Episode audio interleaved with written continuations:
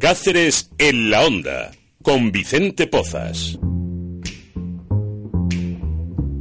Esto, eh, que uno traiga a los invitados y que mm, hasta los abogados quieran hablar de Juego de Tronos empieza a ser un poco complicado. Daniel López Vivas, ¿cómo estás? Buenas pues muy bien, deseando hablar de Juego de Tronos, por supuesto. Bueno, bueno, bueno. ¿Has ido, has bajado a ver el rodaje o no? Pues no, todavía no, pero me gustaría acercarme. Supongo que no se podrá ver nada. Pero... Eh, prácticamente lo tienen todo sellado a calicanto, pero bueno. Desde... Digo yo que sí, estos americanos son así de, de puntillosos, no vaya a ser que alguien se entere del argumento y, y la liemos. O sea que estará todo cerrado, cerradísimo. Pero bueno, mientras no está el rodaje, sí se puede ver un poco esa transformación que hacen. Hasta, han tapado hasta el San Pedro, ¿eh? de Santa María. que... han tapado el San Pedro, pero lo estuve viendo el otro día y no se diferencia lo que es muro de verdad de lo que es cartón piedra. O sea... Y si vieras cómo lo hacen, es una técnica además increíble porque es, mm, yo lo he visto de vez en cuando. Ahora ya vienen un poco con eh, poliespan porque es corcho al fin y al cabo, ¿no? Y viene hecho, pero yo de esos primeros rodajes que lo ponía en blanco, lo solían hacer con, con yeso, con escayola, no había tanta facilidad. Y luego era una persona, llevaba cuatro cubos de, de pintura, negra, eh, blanca, eh, amarilla y marrón. Y lo que hacía era echar gotas, ¿eh? salpicaba, curiosísimo. Pero se notaba mucha diferencia en la fachada de la Catedral del Malfansa. sí.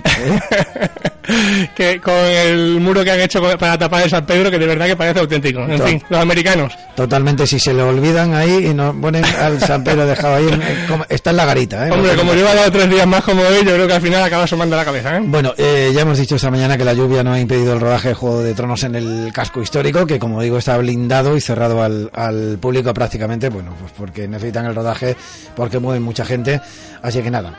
Bueno, eh, vamos a hablar de derecho Después, de hablar de lo importante ya podemos hablar de derecho. de qué hablamos? Pues mira, vamos a retomar un tema que tratamos hace unas semanas, eh, pero que hemos tenido que interrumpir como siempre por los temas de actualidad. Eh, vamos a volver a hablar del tema de las comunidades de vecinos. Ya habíamos comentado cómo constituir una comunidad y la diferencia entre elementos comunes y, privativos. Inicialmente, como sabrán los oyentes que nos siguen en el Facebook de López Vivas Abogados y en el de, en el de Vicente, pues no íbamos a hablar de este tema, sino que íbamos a entrevistar a José Duarte, que es el abogado del condenado en el accidente de tráfico de, de, Castuera, tema que ha salido recientemente de la sentencia y que le han condenado cuatro años de, cárcel. Lo conocerán todos este accidente en el que murieron cinco, chavales de un equipo de, fútbol, sí, desgraciado accidente. Sin embargo, tras, tener concertada y requete cerrada la entrevista desde el miércoles de la semana pasada, ayer por la mañana este señor se ha echado atrás de una, de una manera bastante poco seria, la verdad me, envió un correo y no me ha contestado ni a los correos electrónicos ni a las llamadas que le he hecho. Con lo cual, pues una vez más, porque esto desgraciadamente no es la primera vez que me pasa, he tenido que tirar de repertorio para, para hacer el programa. Está bien, y al abogado quien la aconseja, porque habitualmente cuando alguien te llama y dice, oye, que me han llamado para una entrevista, no, mejor que no hables de esto. Es tu abogado quien te aconseja, ¿no? Pero ¿quién aconseja al abogado? Pues no lo sé. Esto es como lo de la parte contratante de la primera parte. bueno. Pues eso, específicamente vamos ahora a hablar de las juntas de propietarios y de cuáles son las mayorías necesarias para que se aprueben las diferentes cuestiones que puede afectar a una comunidad. Pues todo lo típico que te preguntan, oye, y para que me aprueben poner el toldo de tal color, ¿Cuánta gente tiene que votar? En fin, de estas cosas. Esto, como somos muchos y cuando hay familias diferentes es complicado, vamos a empezar por eh, el principio. ¿Qué es una junta de propietarios? Pues mira, es el órgano supremo de la comunidad y por tanto el encargado de decidir sobre las cuestiones más importantes que afectan a esa comunidad. Entre ellas, pues tendrá que aprobar el presupuesto anual de la comunidad, nombrar los cargos que van a representar a la comunidad, es decir, presidente, secretario y demás, decidir sobre las obras que haya que realizar y todo ese tipo de cuestiones.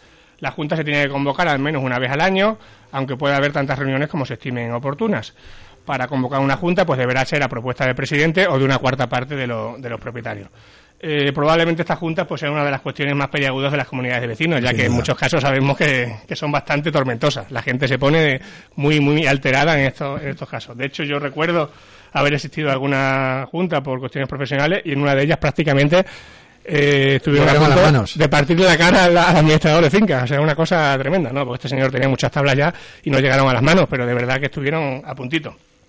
Pues eso, una de las cosas más importantes de, como ya digo, de esta Junta es conocer el quórum necesario para poder, aprobar las diferentes cuestiones, ya que, como dijimos, el poder de decisión de cada uno de los propietarios se determina en virtud de la cuota de participación de cada piso local respecto del total de comunidad, de la comunidad. Esto es lo que la gente llama los porcentajes.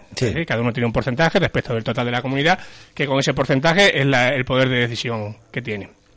Eh, dependiendo del tema que queramos aprobar, pues se necesita un quórum u, otro para que se considere válido ese acuerdo.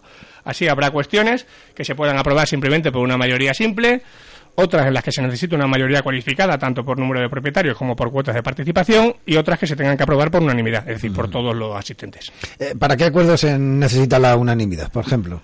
Pues mira, se necesitará en aquellos casos en los que se solicite la modificación de las reglas contenidas en el título constitutivo de la propiedad horizontal, es decir, para que se entienda, en las escrituras de, la, de constitución de la sociedad o en los estatutos de la, de la comunidad. Por ejemplo, para que se vea más claro, si en una comunidad algún vecino quiere poner una piscina en el patio, que seguro que más de uno se le ha pasado por la cabeza si estuvo este verano en Cáceres, porque fue, fue tremendo de calor, pues al verse afectado un elemento común que sería ese patio, y ese patio, lógicamente, vendrá a la escritura de constitución como elemento común, es decir, vendrá allí desglosado, es necesario que todos los propietarios estén de acuerdo con esa decisión, es decir, unanimidad total. Bastará con que uno, no- con que uno esté en contra para que no se pueda poner la, la piscina de la que estamos hablando en el, en el ejemplo. Pregunta del millón. ¿Y los propietarios que no hayan asistido a la Junta tienen que aceptar esa decisión? Pues mira, para estos casos, que son los más graves, lógicamente, la modificación de título constitutivo, eh, puede votar en contra pese a no, haber, a no haber ido, ya que la ley establece precisamente para evitar eso, como la gente no va a las reuniones habitualmente para encontrar que te encuentres en la piscina del patio un día sin haberte, sin haberte dado cuenta, eh, se establece que una vez adoptada la decisión por la Junta de Propietarios, eh, y existiendo la, digo, la, la unanimidad de los que asistieron, los que no estuvieron, eh, se les debe notificar esa resolución eh, por escrito, teniendo un plazo de 30 días naturales para decir si están o no de acuerdo. Es decir, se le da la posibilidad, pese a no haber ido, de decir si están de acuerdo o no. Mm, pregunta también, ¿y hay casos que aún afectando a ese título constitutivo no requieran de mayoría?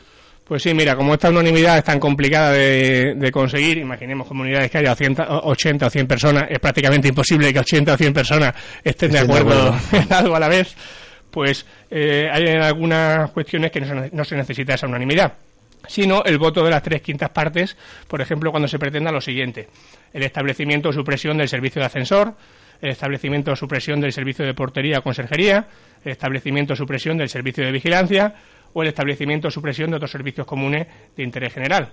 Es importante tener en cuenta que se exige el voto a favor de las tres quintas partes de los propietarios, pero también que estos tengan a su vez las tres quintas partes del total de cuotas de participación. Es decir, estamos hablando de un requisito doble, tanto de un número de propietarios mínimos, que deben ser al menos el 60% del total, como de las cuotas de participación, ya que esos propietarios deben tener al menos la propiedad del 60% del edificio. Oye, ¿qué pasa, por ejemplo, si una vecina, ya mayor, ¿no? tiene un accidente, eh, termina en silla de ruedas, no puede caminar y necesita adaptar el portal de la finca, por ejemplo? Pues ¿no? otro de los casos en los que se dan excepciones a esta regla de la, de la unanimidad. Por ejemplo, eh, se podrán llevar a cabo las obras sin necesidad de requerir que pasen por la Junta cuando su coste no exceda las 12 mensualidades ordinarias de gastos comunes, descontadas subvenciones y ayudas públicas. Y siempre que lo solicite un propietario de un inmueble, pues que lo necesite bien para sí mismo, bien para sus familiares, bien si tiene una oficina para gente que le visite, o simplemente en el caso de que sea mayor de 70, de 70 años. Si el coste de la obra supera esas 12 mensualidades de gastos comunes que hemos dicho, ya sí hay que llevarlo a, la Junta, ¿de acuerdo? Y se aprobará cuando lo determinen la, la mayoría de los propietarios en Junta y siempre también que esa mayoría de propietarios represente la mayoría de las cuotas de, participación, es decir, doble requisito también. Esa regulación se incluyó en el año 2013 precisamente para facilitar que la, may- la mayor parte de los edificios se encuentren adaptados, porque Sí. los que tenemos un familiar con problemas de movilidad sabemos lo importante que es eso y la pesadilla que es La ley de, acce- de accesibilidad, además, que ya se va exigiendo un poco en todas las construcciones nuevas, bueno, pues está muy atenta a ese tipo de cosas. ¿no? Claro, por eso digo, es que los que tenemos familiares con estos problemas es tremendo intentar meter en una silla de ruedas en un portal que no está adaptado. O sea, es que No, te, te las ves negras. Y portales en algunos que hacen de algunos edificios que tienes que entrar prácticamente de lado, ¿no? Sí, ya eso, esas cosas en los edificios nuevos ya sí están reguladas, Sí. pero el problema viene en la adaptación de los antiguos. Claro, un edificio de hace 60 años, la accesibilidad no se tenía nada, nada en cuenta. Mm. Bueno, hemos hablado de, de esas decisiones que se adoptan por mayoría o tres quintas partes o unanimidad.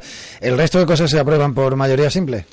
Pues efectivamente, si las votaciones normales se aprueban por mayoría simple. Por ejemplo, requerir a un vecino para que no use la Sierra de Calar a las 10 de la noche, cosa que pasa a menudo en mi urbanización, requerir a este señor, pues se aprobaría por mayoría, por mayoría simple, ¿de acuerdo?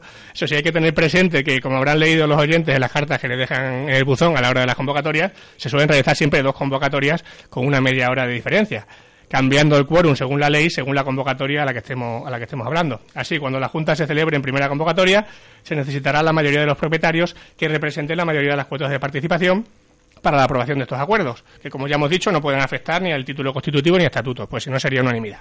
Ya digo, mayoría de propietarios eh, de- con mayoría de cuotas de participación en primera convocatoria. esta primera convocatoria prácticamente nunca se celebra, es decir, toda la, gente, va a la segunda hora. Va a la segunda directamente y, y se acabó. Pues para esta segunda, que ya digo que es lo que pasa habitualmente, se necesita mayoría de asistentes, que a su vez representen la mayoría de las cuotas de participación, pero no del total del edificio. Mayoría de cuotas de participación de las personas que hayan comparecido en esa, en esa junta, ¿vale? Es la forma de conseguir quórum, porque es que si no, como la gente no va a las asambleas, a las juntas, no habría manera de conseguir No se podría aprobar nada nunca, claro. Bueno, eh, cuestión, eh, ¿se puede aprobar sin ni siquiera una mayoría simple algún asunto?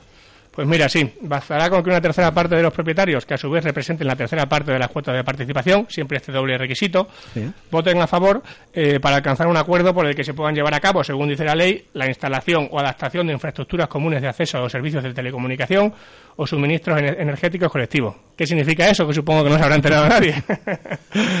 Eh, pues que bastará solamente con un tercio, siempre que tengan también ese tercio de cuotas de participación, para poner, por ejemplo, una antena parabólica o una placa solar para, para energía eléctrica del edificio o una instalación de gas. Es decir, solamente un tercio para estas cuestiones, pues porque se entiende que son beneficiosas para el edificio y tampoco causan un perjuicio tremendo al resto de, al resto de vecinos. Ciertamente. Espero que se haya entendido porque la verdad es una cosa muy complicada y que la gente me pregunta mucho en López Villa Abogado porque, como habrán escuchado los oyentes, cambia muchísimo de un supuesto a otro, con lo cual prácticamente nadie, si no lo consulta, sabe qué mayoría necesita para probar lo que digo, o la, máquina de aire la fachada que le interesa, o el toldo como quiere y demás. Bueno, pues nada, mm, te doy libre ¿eh? para que bajes a Juego de Tronos un, un, ratito. Recordamos, como siempre, que si alguien quiere proponer un tema, que haces en la onda arroba onda cero punto es, que colgamos todos los audios del programa en eh, tanto en la web de López Vivas Abogados como en el canal de YouTube y también en onda cero punto es, buscan Cáceres en la onda, el programa de hoy, escucharán a nuestro insigne abogado Daniel López Vivas. ¿eh? Yo creo que esperaré ya mañana ir al rodaje de Juego de Tronos, ¿eh? por la que está cayendo por la ventana, mejor no. ¿Y capaz de haber venido en moto? No, hoy he venido andando, hombre. Bueno, bueno. Un abrazo, Dani. Hasta